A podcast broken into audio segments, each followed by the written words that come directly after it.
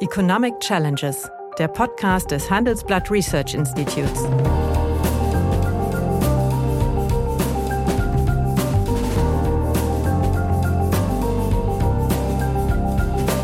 Bert Rürup, der Chefökonom des Handelsblatts, diskutiert mit Michael Hüter, dem Direktor des Instituts der deutschen Wirtschaft, wöchentlich aktuelle wirtschaftliche Herausforderungen für Deutschland wie für die Weltwirtschaft.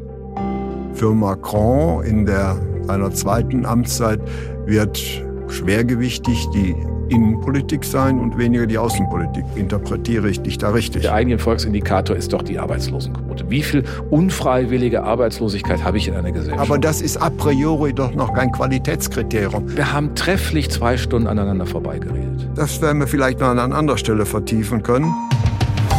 Ja, hallo, meine Damen und Herren. Hallo, lieber Michael. Hallo, lieber Bert.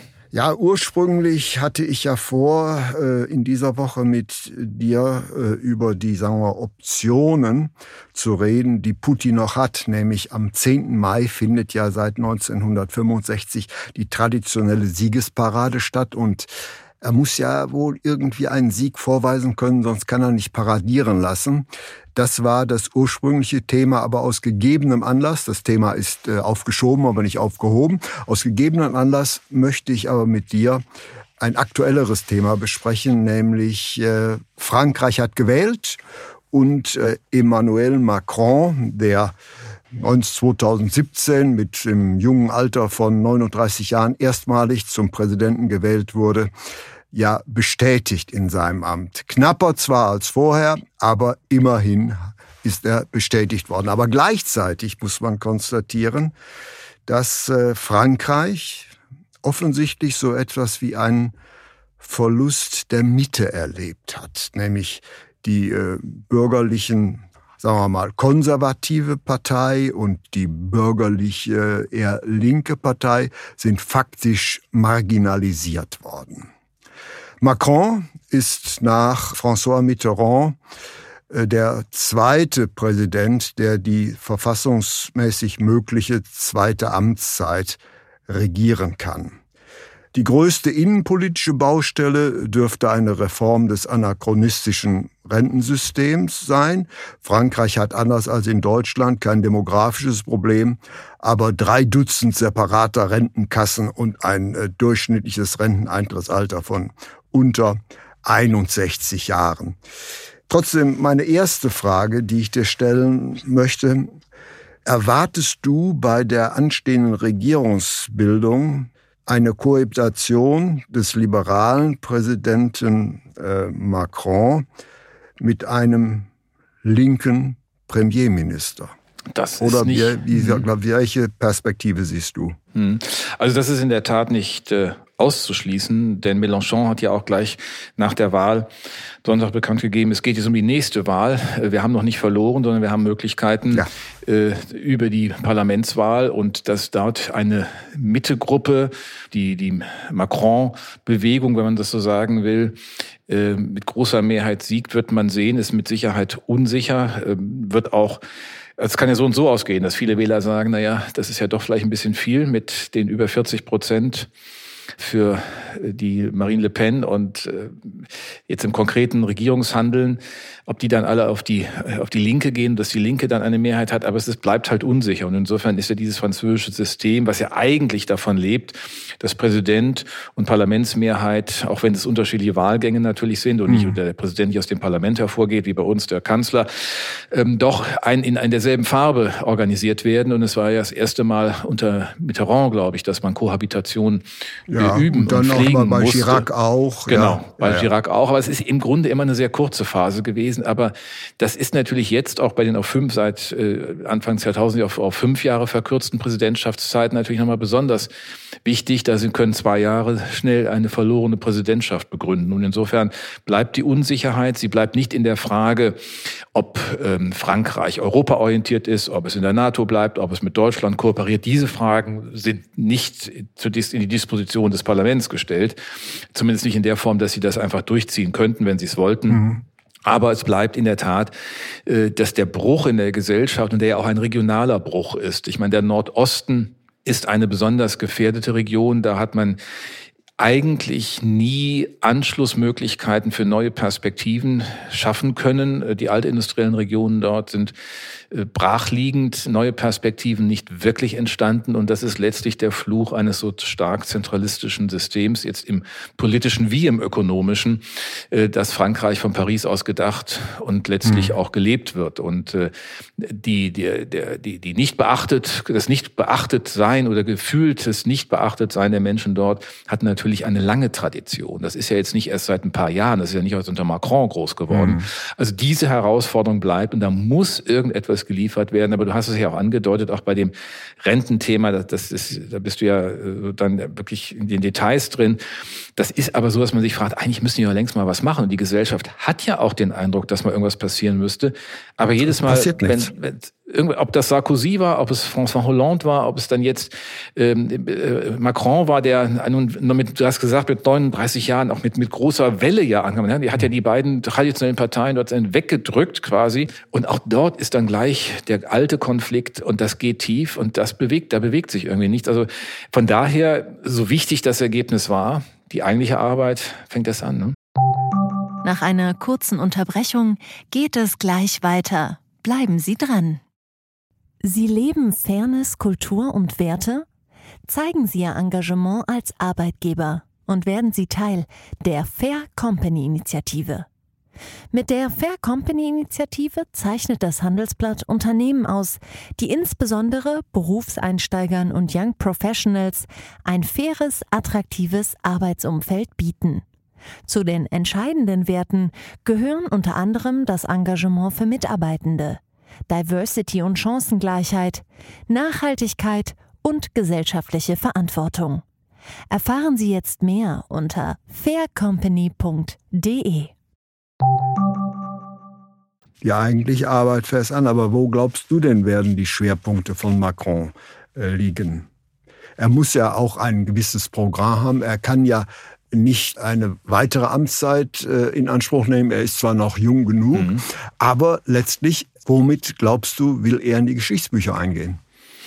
Ich denke, es sind zwei Perspektiven. Das eine ist die außenpolitische Profilierung über Europa und die Führungs-, den Führungsanspruch in Europa, auch jetzt in dem Konflikt. Äh, wir klagen ja gerade auch äh, vielfach, vielstimmig in Deutschland über die äh, Führungslücke, die der Bundeskanzler hier im Land offensichtlich auch eine Kommunikationslücke hinterlässt, die aber auch äh, europaweit und weltweit gesehen wird. Wenn äh, Regierungschefs anderer Länder, der baltischen Staaten, dann sich äußern und sagen, wir erwarten von Deutschland eine mhm. Führungsrolle, dann sagen sie es so bewusst, weil sie nicht von Frankreich wollen. Ja, ja. Weil Deutschland eine andere, eine andere Sensibilität auch vielleicht aufbringen kann. Das ist ja unter Merkel durchaus auch sehr profiliert gewesen. Also da wird, das wird das eine große Thema sein. Er wird sich als Europäer profilieren, er wird da nicht zurückgehen, da wird er versuchen, Dinge zu mhm. bewegen. Und das andere andere Thema. Er muss nach meinem Dafürhalten diese regionalen Ungleichgewichte in Frankreich ernst nehmen. Und äh, das ist ja, wenn man mal die Beschreibung liest, da muss man ja gar nicht irgendwie äh, jetzt große Statistiken betrachten, aber auch mal äh, die, die, die literarische Niederschlag. Du kennst bestimmt auch von Didier Eribon Rückkehr nach Reims. Mhm. Das ist von 2009. Und wenn man das liest, das sind ja erschütternde Beschreibungen, Höchst die Lebenssituationen wirklich verharren. Mhm. Verharren und ohne Perspektive sind. Ne? Ja, das, das, das ist richtig, aber äh, trotzdem ähm, gibt das, äh, sagen wir mal, ihm die Möglichkeit, eben als ein großer Präsident in die Geschichtsbücher einzugehen. Und darum kann es doch jetzt eigentlich nur noch gehen. Hm. Naja, als großer, das wird, die Geschichtsbücher werden auch immer mal wieder weitergeschrieben. Neu geschrieben. Das, ich würde mal sagen, weitergeschrieben. Man kommt ja auch zu anderen Einschätzungen und, und es kommen auch Informationen dazu, es werden Dokumente veröffentlicht. Mhm. Aber äh, wenn es irgendwie gelänge, mh, die Nation, die französische Nation doch stärker zusammenzuführen und, und zusammenzubinden, dann glaube ich, wäre das etwas für die Geschichtsbücher. Das ist natürlich nicht ganz einfach festzumachen. Also nehmen wir mal an, es würde ihm gelingen, eine Nachfolge, Nachfolgerin und Kandidatin für ihn für, für, aus seiner Bewegung aufzubauen, die dann auch die Chance hätte, wieder mit mehr als zwei Drittel der Stimmen im zweiten Wahlgang zu gewinnen dann würde das ja bedeuten, man würde diese, diese rechts- und linksextremen Positionen auch wieder etwas dorthin zurückschieben. Mhm. Und das könnte, wenn, wenn das aus dieser Präsidentschaft folgt, und das wird er mit Sicherheit nicht mit dem europäischen Thema machen können. Das europäische Thema ist ja in Frankreich zwar interessant, aber äh, die Leute wollen vor Ort leben. Es muss ein nationales Thema ja. sein und, und der Gelbwesten-Streit ist, ist ja auch nur sediert, ist ja nicht gelöst. Also das, ja. also es gärt in der Tat äh, in, in dem äh, Land. Also würdest du sagen, das äh, Spielfeld für Macron in der seiner zweiten Amtszeit wird schwergewichtig die Innenpolitik sein und weniger die Außenpolitik. Interpretiere ich dich da richtig? Ja, also für seine eigene äh, Aufgabe in Frankreich ja, für seine Selbstberufung wird Europa aus seiner Sicht sicherlich gleichgewichtig sein, aber er muss innenpolitisch liefern. Und meine Sorge ist, dass das natürlich auch deshalb, wir haben es eben angedeutet, so wenig bisher erfolgreich war, hat ja nicht damit zu tun, dass irgendwie die Mehrheiten nicht da sind, sondern es ist ja auch strukturell so. Also ich will mal eine Anekdote erzählen. Ich habe einen Kollegen getroffen, der war dann zu einem französischen Bankhaus gegangen. Wir lassen mal offen, äh, was, was er da tut, und mhm. aber da mit einer Leitungsstelle im deutschen Markt. Und meine Frage an ihn, was äh, könnten Sie denn eigentlich in Paris werden bei dieser Bank? Sagt er allenfalls Fördner. Ja, nichts, ja. Man kann als Nicht-Franzose im ökonomischen System, in der Unternehmenslandschaft in Frankreich nicht wirklich ähm, erfolgreich sein. Die Offenheit des Systems ist nicht in der Form da, wie wir das eigentlich offenen Gesellschaften insgesamt in einer globalisierungsgeprägten Welt, die sie ja immer noch ist, mhm. auch zuweisen würden. Und eine zweite Anekdote, aber das ist ja auch vielfach beschrieben, auch in den Medien, die Konfliktintensität der Tarifvertragsparteien. Wir haben ja beim letzten Mal über die Lohnpolitik ja, intensiv ja. gesprochen und gesagt, was eigentlich in Deutschland da ein Asset vorhanden ist, weil man doch immer auch eine Perspektive hat einer, eines Kompromisses, der dann auch wieder ein Stück weiter führt. Mhm. Und das ist ja da furchtbar. Ich meine, die Geschichten sind ja evident, wo dann, wo dann äh, Unternehmensführer eingesperrt werden, im, man trifft ja, sich auf dem Firmengelände, dann wird, der abge, wird das abgeriegelt und der sitzt dann da, muss dann irgendwie durch ein, durchs Klofenster fliehen, äh, damit er noch irgendwie mal wieder nach Hause kommt.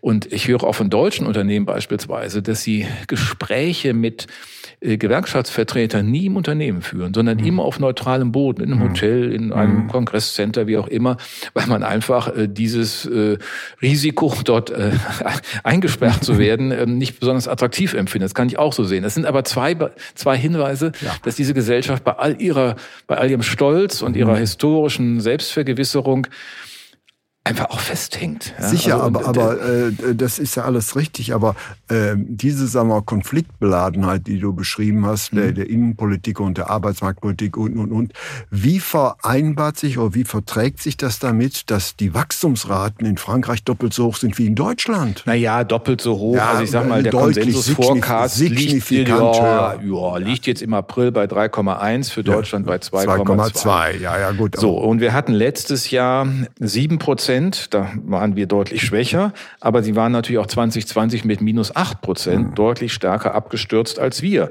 Und davor lag es etwa mit 1,8 Prozent in 2018 und 2019 im Trend im Präterpropter, im Trendwachstum ja, auch der deutschen Also sagen wir, doppelt ist übertrieben, aber das durchschnittliche ja. Wachstum nicht höher. Aber das dürfte doch eigentlich äh, bei solchen, äh, sagen wir, Arbeitgeber-Arbeitnehmerverhältnissen, wie Sie beschrieben haben, kaum möglich sein. Also es muss ja doch irgendwie ein, ein Element geben, dass äh, Frankreich bei allen Streitigkeiten äh, zwischen Arbeitgeber und Arbeitnehmer trotzdem eine relativ florierende Wirtschaft hat. Das kann man doch nicht wegdiskutieren. Naja, aber es ist eine Wirtschaft, die nur mit einem Industrieanteil von gut 10 Prozent ausgestattet ist, die deutsche mit 22 Prozent. Äh, man muss immer auch daran erinnern, Frankreich war nie so stark industrialisiert wie Deutschland oder das Vereinigte Königreich um 1970. Der Industrieanteil in Deutschland etwa 38 Prozent. Da war der in Frankreich 25. Ja. Also ich will einfach sagen, das darf auch solche, ich bin ja auch, auch Historiker und weise gerne auf diese Fahrtabhängigkeiten hin. Das ist alles der Industrialisierungsphase unter Kontinentalsperre und napoleonischer Regime im frühen 19. Jahrhundert, dann der zentralistischen Struktur, ich hatte sie angedeutet, mhm. auch geschuldet, dass du nicht diese regionale Balance hast, wie du sie bei ja. uns hast. Okay. Da haben wir, können wir auch nichts für, das war die föderale mhm. Struktur mit den 35 Staaten im Deutschen Bund. Aber es gehört einfach, es wirkt einfach lange nach. Diese Fahrtabhängigkeiten kann man bei uns beschreiben, die kann man auch in Frankreich Richtig. beschreiben. Was wirkt dort? Staatsanteil 55 Prozent, mhm. bei uns 10 Prozentpunkte weniger. Mhm. Aber das ist a priori doch noch kein Qualitätskriterium. Das sind unterschiedliche Nein, Wachstumsmodelle. Ja, aber es sind unterschiedliche Wachstumsmodelle und ja. das industriegetriebene Wachstum Deutschlands ist doch nicht zwingend besser als äh, das beispielsweise binnenwirtschaftlich getriebene Wachstum in Frankreich. Also insofern. Nein, nicht per se. Aber ja. äh, der Unterschied beim Staatsanteil schon. Also das ist bei uns stärker marktgetrieben. Und wenn ich dort zehn Punkte einen höheren Anteil der Staatsausgaben am Bruttoinlandsprodukt habe mit 55 Prozent, dann habe ich natürlich auch einen anderen Eingriff des Staates. Und dann fragt man sich ja eigentlich, äh, warum ist dann nicht aus deren Sicht, also auch ihrem Verständnis, übrigens auch vieler dortiger, äh, auch französischer Kolleginnen und Kollegen des höheren Staatsangriffs, das nicht äh, erfolgreicher. Denn ich meine, die, die Arbeitslosenquote liegt bei siebeneinhalb Prozent, mhm. unsere liegt bei fünf. Mhm. Also das, das ist ja letztlich für mich meine ich, die Erfolgs, äh, der eigentliche Erfolgsindikator ist doch die Arbeitslosenquote. Wie viel unfreiwillige Arbeitslosigkeit habe ich in einer Gesellschaft? Das liegt bei denen zweieinhalb Prozentpunkte höher. Es ist zwar auch deutlich zurückgegangen, aber äh, bei weitem nicht so wie bei uns und wir haben das ja schon seit langer Zeit. Und insofern, ich, also auch hier nochmal eine Anekdote. Ich war mal eingeladen, das ist auch so, das war 2008, der deutsche, damalige deutsche Botschafter in Paris, Herr Schäfers, hat gesagt, wir müssen mal eine Diskussion machen zwischen deutschen und französischen mhm. Ökonomen. Hat dann Lars Feld und mich eingeladen und zwei Kollegen, Kolleginnen und Kollegen aus, aus Paris. Und wir haben trefflich zwei Stunden aneinander vorbeigeredet. Ja, ich kenne das. Ich die haben ja, immer nach unserem Staatsimpuls ja, gefragt ja. und wir haben immer gesagt, ja, aber ihr habt doch schon 55 Prozent Staatsquote. Mhm. Also das Grundverständnis, was Staat in der Ökonomie tut, da muss man gar kein, das hat ist nicht zwingend keynesianisch oder so, sondern einfach eine andere Sicht auf die Aufgaben des Staates. Und da würde ich schon einen Qualitätsunterschied sehen. Ähm, und denk mal an die ganzen tollen industriepolitischen Projekte auch zu de Gaulle's Zeiten in den 60er Jahren, IT-Branche. Was haben die da Geld reingegeben? Mhm. Richtig, was langfristig äh, daraus entstanden ist, nicht. Mhm. Ja, das Planifikationsmodell ist richtig. Also mhm. äh, äh, die französische Wirtschaftspolitik ist im hohen Maße staatsgläubig, das ist so. Mhm.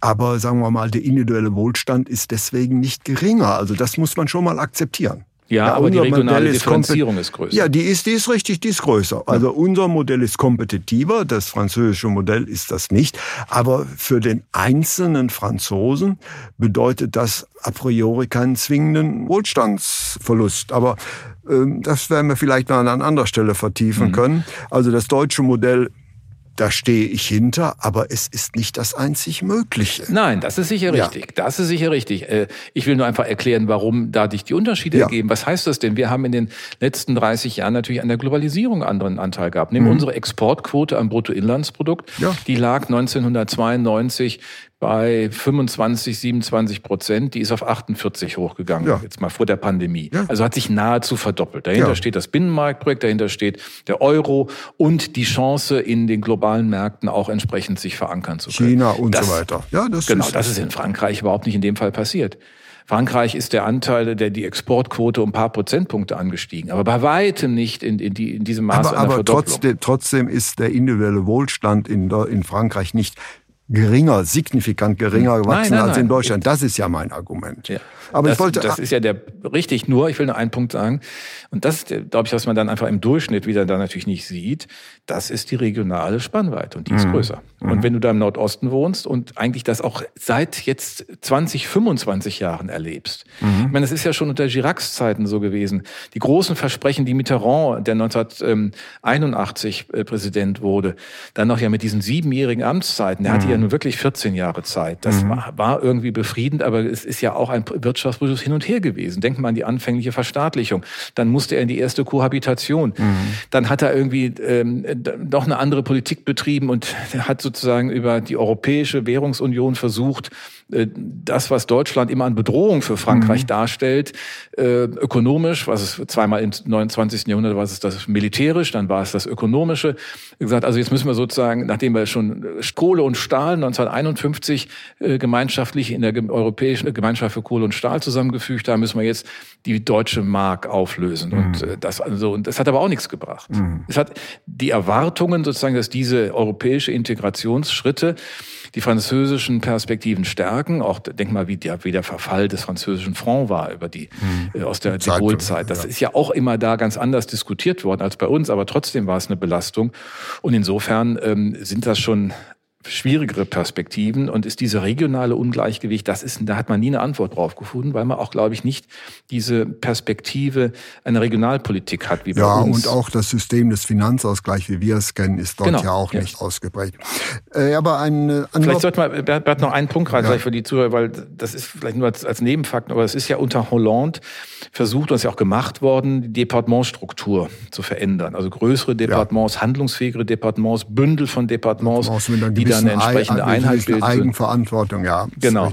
Das wäre ja eine erste Voraussetzung. Mit, da müsste eigentlich Macron weitermachen, denn dann kann er den Regionen auch Mittel zur Verfügung stellen, denn die wissen am besten, was vor Ort zu tun ist, um dann daraus Strukturentwicklung, Infrastruktur, aber auch Innovationen zu, äh, zu Ja, aber da steht natürlich Frankreich in seiner alten zentralistischen Union. Ja, nicht? Das ja. ist völlig, das ja. ist also es gibt schon eine bestimmte, sagen wir mal, Geschichtsorientierung, ja und ja. Äh, Paris ist nun mal das Zentrum genau. dieses Landes und alles andere ist letztlich Provinz im wahren Sinne des Wortes, ja politisch wie ökonomisch. Ähm, eine zweite Frage, die ich mit dir diskutieren möchte, ist, wie wird sich äh, mal die Verlängerung von Macron als Präsident, der ja Frau Lagarde als äh, EZB-Chefin durchgesetzt hat, auf die zukünftige Rolle der Geldpolitik auswirken? Schwierig, schwierig. Also das ist ja, ja, ist das wirklich noch so überraschend? Ich meine, wir haben Trichet, ich sage es mal ein bisschen flapsig, wir haben Trichet überlebt. Als erstes. Ähm, wir erleben gerade, wir erleben gerade äh, Frau Lagarde ähm, und das bettet sich aber auch neu ein ähm, im Eurosystem ich glaube nicht, dass er da nochmal andere Möglichkeiten jetzt hat, irgendwas durchzusteuern. Äh, das ist auch nicht das Verständnis von Frau Lagarde. Die Frage ist ja, ob er sie nicht abwirbt und zur Ministerpräsidentin macht. Das wäre ja eine Diskussion, oder ist zumindest eine Diskussion, die es ja auch gibt, oder eine Option.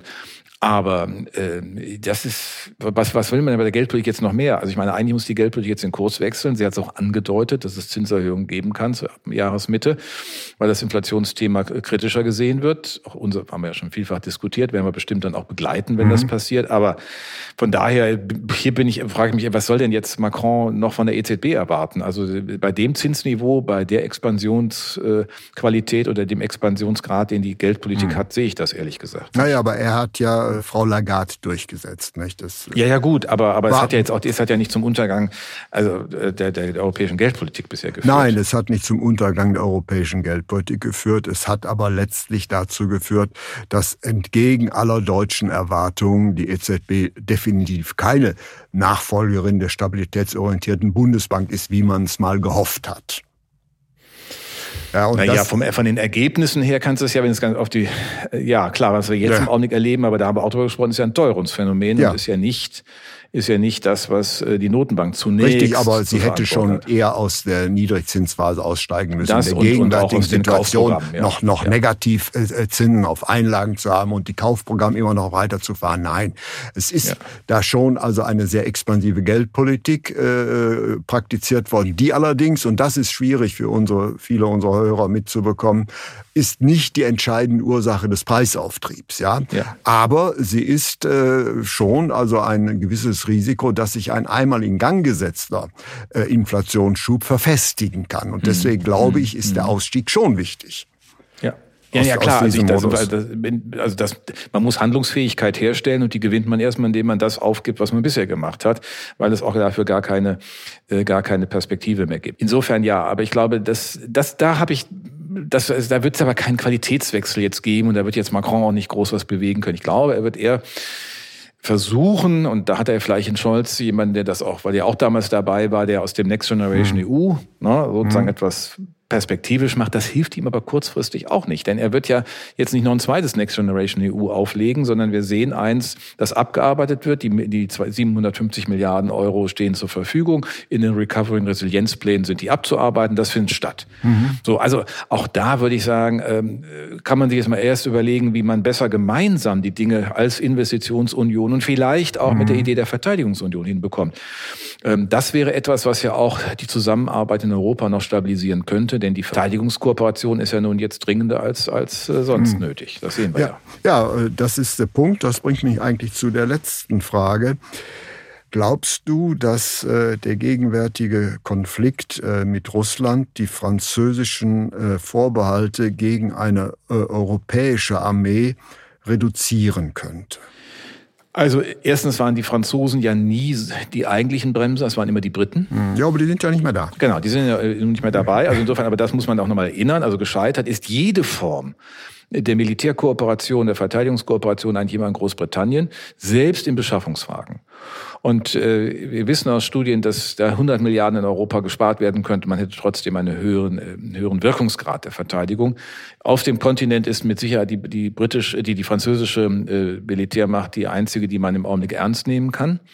Äh, trotzdem kommen wir nicht ohne die USA aus, aber ich glaube schon, dass hier eine Perspektive liegt. Es gibt gemeinsame Brigaden, es gibt gemeinsame Rüstungsprojekte und das kann man ja auch breiter aufsetzen. Und äh, ich glaube, dass einfach der Druck, so viel gleichzeitig tun zu müssen, das Geld aber nicht gleichermaßen vermehren zu können, äh, dass das auch hier dafür spricht, dass man zusammenkommt, die Dinge auch mehr gemeinsam macht. Das sehe ich im Übrigen ähnlich wie du. Allerdings, wir müssen das schön akzeptieren. Das ist ja schon mal die Idee einer Euro europäischen Armee gab in den 50er ja. Jahren, die daran gescheitert ist, äh, dass Frankreich Nein gesagt hat, sie können, äh, man könne den jungen äh, französischen Männern nicht zumuten, die gleiche Uniform wie Deutsche zu tragen. Ja, aber also, das war ja nun auch mal zehn Jahre nach Ende des Zweiten Weltkrieges, sogar neun Jahre.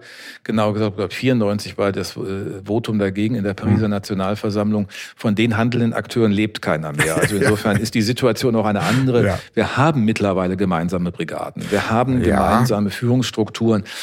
Und ähm, das ist jetzt alles eine Außensicht des Ökonomen. Ich bin kein, mhm. kein Militärexperte und auch kein Militärökonom, aber mein Eindruck ist doch, dass diese Argumente nicht mehr zählen. Es sind eher am Ende Argumente, ja, welche Rüstungsbranche mhm. gewinnt denn dann am meisten? Ist das dann die deutsche oder ist die französische oder können die sich auch nochmal zusammentun? Da läge etwas und dann, wenn man das vielleicht verbindet, das ist ja die Frage, wo man dann investiert, mhm. ähm, dann ist ja vielleicht auch die regionale Frage nochmal mehr drin. Also es ist, man muss es wirklich nochmal ganz nüchtern sagen, die, die, die, die Konvergenz äh, in, äh, in Frankreich ist äh, nahezu nicht vorhanden zwischen den Departements. Mhm. Das ist in Deutschland eine, wenn du oder Vergleich die Regions nimmst, ähm, äh, verglichen mit unseren Regierungsbezirken, haben wir eine völlig andere Ausgangssituation. Das zeigt sich ja auch an der Annäherung der Arbeitslosenquoten zwischen äh, den alten Bundesländern, mhm. neuen Bundesländern.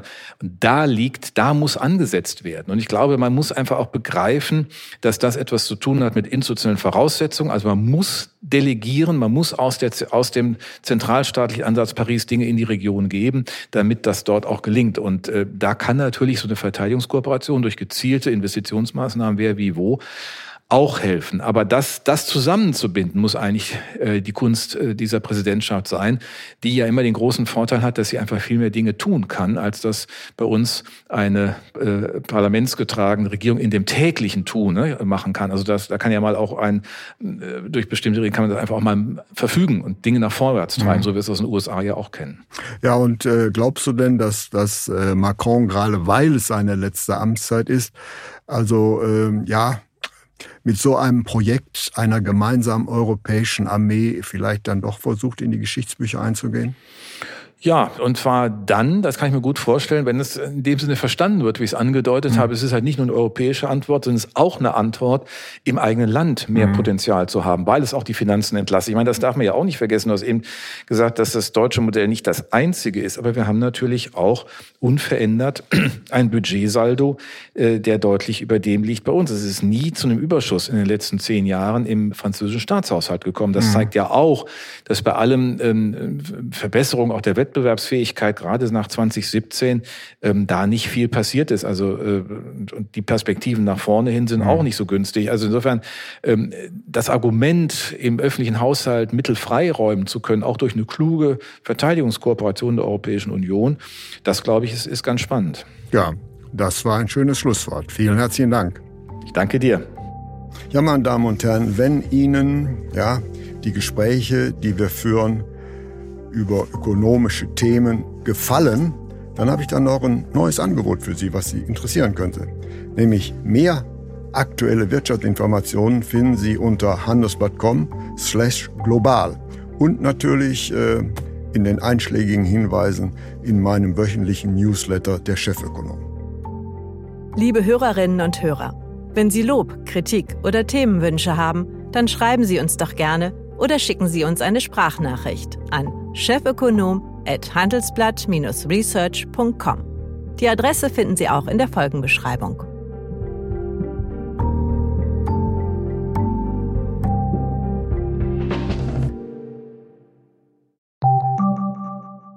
Ich bin Dr. Falk Stierkart und leite ein medizinisches Versorgungszentrum in Erlangen. Der Job als niedergelassener Arzt ist nicht unattraktiv, aber er scheitert oft schon an der Wurzel.